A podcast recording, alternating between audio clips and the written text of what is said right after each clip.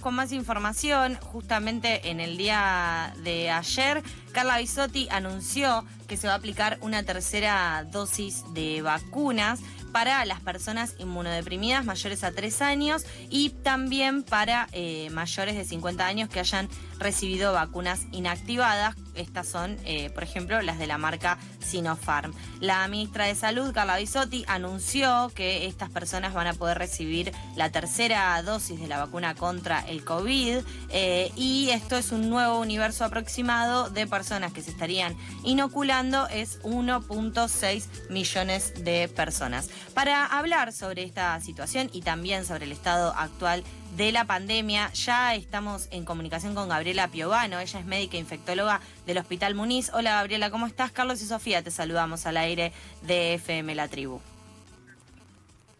¿Qué tal, chicos? Muchas gracias por llamarme. ¿eh? Gracias a vos por este ratito para poder hablar sobre estas novedades. ¿Qué opinás de los últimos anuncios de Carla Bisotti de la aplicación de una tercera dosis para personas inmunodeprimidas mayores a tres años y también para personas mayores de 50 que hayan recibido Sinopharm? Bueno, que está bien, porque era algo que se podía esperar, digamos, de una vacuna que es eh, hecha con virus eh, inactivados, ¿no es cierto? Que, eh, digamos, siempre tenés que dar tres dosis y ya después, bueno, vendría un refuerzo al año de la última dosis como para llevar la inmunidad más arriba, más a más tiempo, ¿no? Pero, digamos, en, la Sinopharm, que, digamos, es, ya digo, un virus inactivado, eh, tiene 65% de eficacia. Entonces, la idea sería volver a reforzar, sobre todo porque recordemos también que estas vacunas se midieron la eficacia en relación a la enfermedad grave, ¿está bien? No en cuanto a contagiarte o en cuanto a transmitirla. Entonces, esa tercera dosis a esta población de la que estamos charlando que es eh, más vulnerable si se infecta, sería, eh, digamos, entonces eh, coherente aplicar esta tercera dosis, ¿no? Como para darle protección. Gabriela, ¿cómo estás viendo el aumento de casos de la última semana? ¿Hay que prestar atención y preocuparse, estar pendientes de una tercera ola, como dicen? Sí, sí. Sí, porque ahí está el tema que nosotros eh, permanentemente desde la comunicación, que bueno, que ya sabemos que hay muchas cosas que se, muchos intereses eh, que son genuinos, está bien, porque el interés del tipo que tiene que laburar y que no y que no puede, etcétera, etcétera, eh, obviamente hacen que cualquier cosa que, que más o menos nos dé una luz de esperanza entonces ya estaban todos y estábamos todos como, no, bueno, se terminó.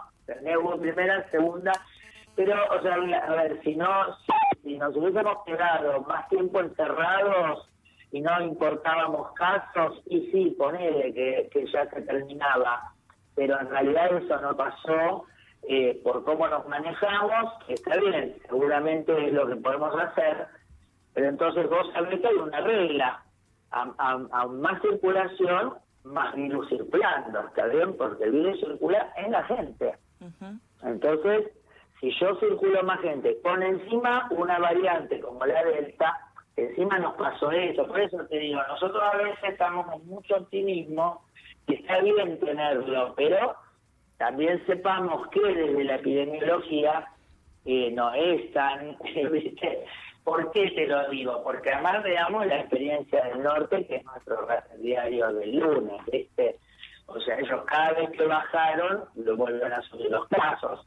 Entonces, por ahí, la diferencia que vamos a tener con esta este tercer pico, con los dos anteriores, podría ser, por ejemplo, que eh, como es gente más joven, la que se va a infectar, eh, ¿Por qué? Porque son los que más no están vacunados eh, y a su vez eh, los que más circulan, los que tienen una vida social muy activa o, laboral. Entonces, esa población en su mayoría, digamos, no tiene enfermedad grave.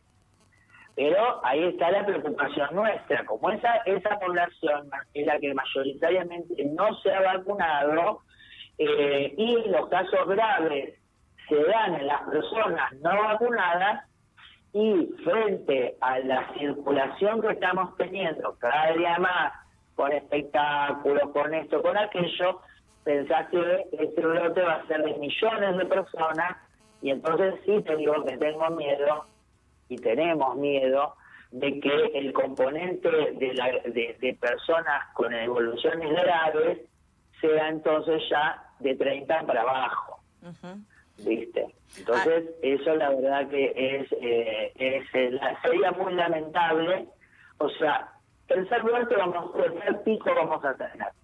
El asunto es ese tercer pico es eh, una, una cosa mucho más suave, ¿no es cierto? Y eh, y bueno, y se controle, pero no puedo dejar de, decirles que también, desgraciadamente, está la posibilidad de que haya un número de, de gente que sí se enferme gravemente y que esa gente ya tenga eh, mayoritariamente, vuelvo a decirte, menos de 30 Gabriela, ayer el ministro de Salud de la provincia de Buenos Aires, Nicolás Kreplak, además de decir que la curva de contagios está también en aumento luego de 20 semanas consecutivas de descenso, dijo que la variante Delta es la mayoritaria. ¿Qué, qué opinás y qué podemos saber también de la nueva eh, variante de la cepa Delta, que vemos que, por ejemplo, ya está circulando en Gran Bretaña, ya está circulando en nuestro país también?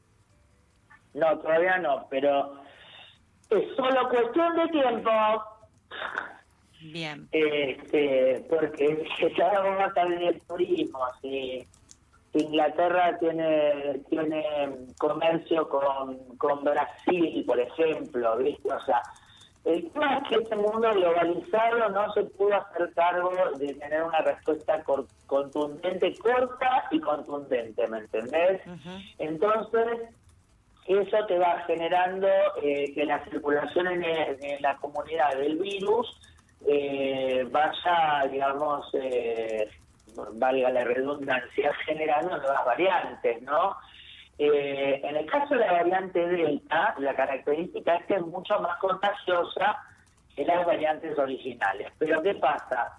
Obviamente que al ser que, la gente que empezó a circular cuando apareció la Delta, es la gente más joven, entonces los afectados son gente más joven y entonces lo que volvemos a decir. Entonces lo lleva a decir, no, la variante delta es más benigna. No, no es más benigna. Eh, afecta más a personas que son las que están circulando, que tienen, digamos, eh, un sistema de defensa que eh, les permite, digamos, eliminar la infección sin síntomas y sin enfermarse pero este, no quiere decir que si agarra y entra un geriátrico, la gente no va a tener la misma proporción de enfermos graves que tuviste con la primera, ¿se entiende? Sí. Este, entonces, la variante Delta nos habían dicho hace unos meses, no, bueno, parece que no, que no va a pegar porque la habíamos encontrado en enero y a esta altura no está preponderando. Eh, bueno, pero para mí, si esto era acompañado de apertura, que no estoy diciendo que está mal que se haya abierto, estoy escribiendo que si vos tenés la variante Delta y, y das apertura y la gente que sobre todo no está vacunada está circulando, se está encontrando, se está amontonando, y bueno, es cuestión de tiempo. Eh, y bueno, ya pasó ese tiempo y entonces ahora no solo empieza a predominar, sino que esos números que iban cayendo ya se están eh, frenando la caída y están empezando a aumentar. Y esto después yo le decía, siempre cuando me preguntan, le digo, mira, esto remeda entre el primero y el segundo pico, ¿está bien? O sea, subió o bajó, quedó un poquito abajo para volver a subir y después volver a bajar. Y ahora se está eh, empezando a subir de nuevo a consecuencia de que se abre y bueno, se habla de consecuencias de que bajan los casos, ¿me entendés? Ahora, obviamente, ¿cuál es la idea? La idea es no abandonar los controles, ¿no? La idea es ver, testear qué está pasando, este, hacer siempre el mapeo de qué variantes están circulando. Y bueno, obviamente que si vos eh, a tener una situación, como ya nos pasó eh, la primera y la segunda vez, que llegás a un colapso, y bueno, este, lamentablemente para Teplat y para la gente de, la provincia o de donde sea van a volver a cerrar. Más allá de que obviamente la vacunación a vos te da eh, la posibilidad de que, de que la mayoría que se que está vacunada no va a evolucionar gravemente y entonces bueno por ahí hay, gente grave pero no te conoce el sistema y vos podés seguir este digamos con apertura ¿no es cierto? Pero fíjate que te digo que todo eso es a fuerza de que haya gente que se ponga una grave y se muera. Claro. Y justamente en relación al sistema y a, esto que comentabas, de que no estamos en la salida de la pandemia y que se puede llegar a esperar eh, como algo de un devenir natural también eh, por las acciones que estamos tomando, un tercer pico. ¿En qué condiciones está en particular el Hospital Muniz, que es donde vos estás, los hospitales en general, es decir, los profesionales de la salud, las unidades de terapia intensiva, para poder enfrentar lo que podría llegar a ser una tercera ola?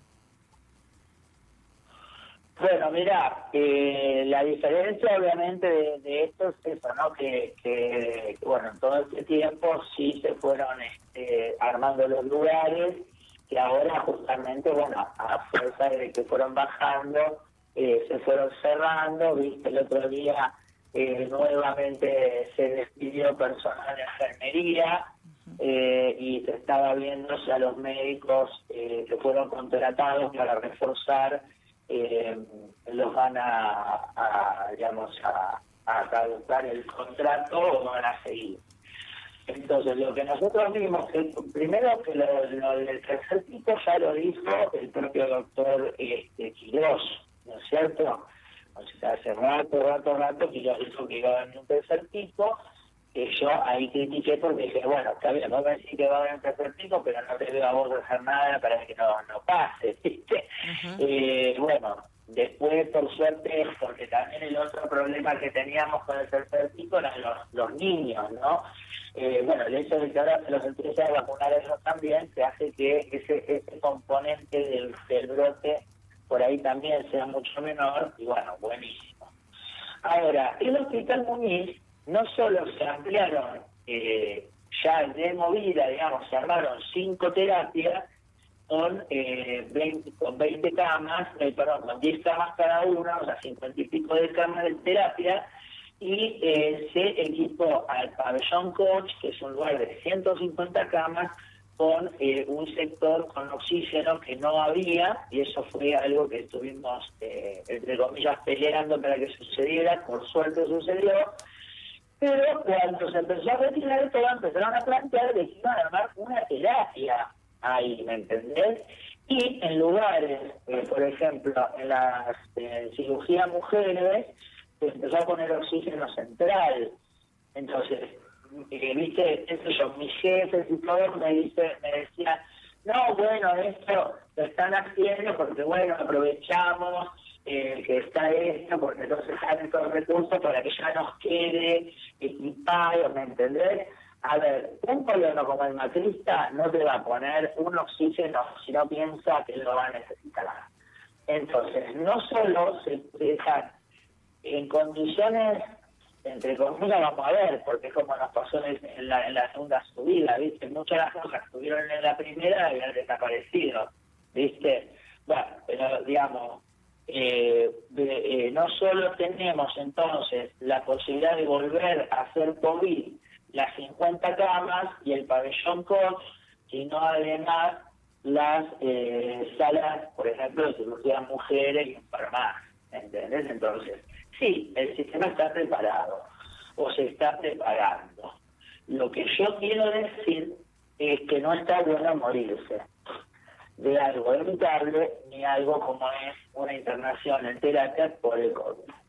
Y yo siento eso, ¿no? Que más allá del sistema, si el sistema está preparado, que está muy bien, que mucha gente no se va a morir porque el sistema está preparado, pero mucha gente se va a morir igual acá y en cualquier lugar del mundo, como ponerle Alemania, ponerle Estados Unidos, o sea, con lo mejor supuestamente para nosotros, bueno, la gente se ha muerto igual. Entonces, en ese punto eh, hablamos para mí de gente concreta, de gente real.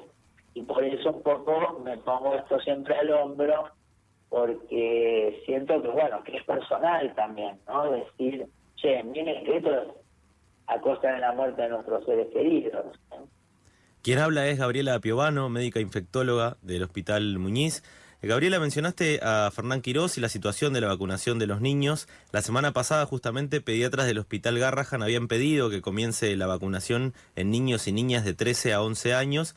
Finalmente, el gobierno de la ciudad, a fines de la semana pasada, comenzó el empadronamiento. ¿Cómo estás viendo el plan de vacunación de los y las niñas? Bueno, necesario, muy, muy necesario y que realmente, bueno, otra cosa más de ¿no es cierto? el nivel de cararrotés, de cinismo que tienen. O sea, ver la Vidal diciendo que ellos protegían a los chicos porque los mandaron a la escuela. O sea, a ver, flaca, si, los, si, la, si fuera como ustedes dicen, ¿por qué cerraron el colegio RT? ¿Eh? ¿Por qué cerraron y aislaron a la gente del ORT? Claro. Entonces, porque eso, eh, digamos, es algo que pasó ahora ¿no es cierto? Y que queda muy claro entonces que nosotros cuando decimos que los chicos contagian, que los chicos se pueden enfermar gravemente, que los familiares de los chicos se pueden enfermar gravemente, es real. No lo estamos diciendo porque hacemos política. Nosotros estamos pensando en la cuestión sanitaria, en la cuestión colectiva, comunitaria, y ellos están pensando en las elecciones. Y le chupa tres mil huevos todo, todo. O sea, han ido a la Corte Suprema para decir que los pibes que además mentirosa, mentirosa, porque en realidad ¿qué ha pasado? Como, como todo el tiempo se siguió infectando gente en la escuela, estuvimos permanentemente eh, cerrando y abriendo todas las escuelas. Lo que pasa es que no hay un reporte diario de todo lo que ha ido pasando, ¿entendés? Y mucha gente no mandó los niños a la escuela. Entonces, igual nosotros que han muerto. Bueno, Ahora este, esta gente te viene a decir como que no, que los malos son los infectólogos que van a pagar. No, no, el nivel de cararrotés es infinito. Y la fuerza de lo que estamos diciendo, porque yo también creo que el hecho de alertar y estar diciendo, ojo con esto, ojo con esto, bueno, también hace que digan, no, pará, no podemos seguir pelotudeando, y bueno, entonces abrieron la vacunación para los chicos de la ciudad, bueno, lo que, lo que yo creo que es muy importante ahora es eh, realmente, por ejemplo, los pediatras, ¿me entendés?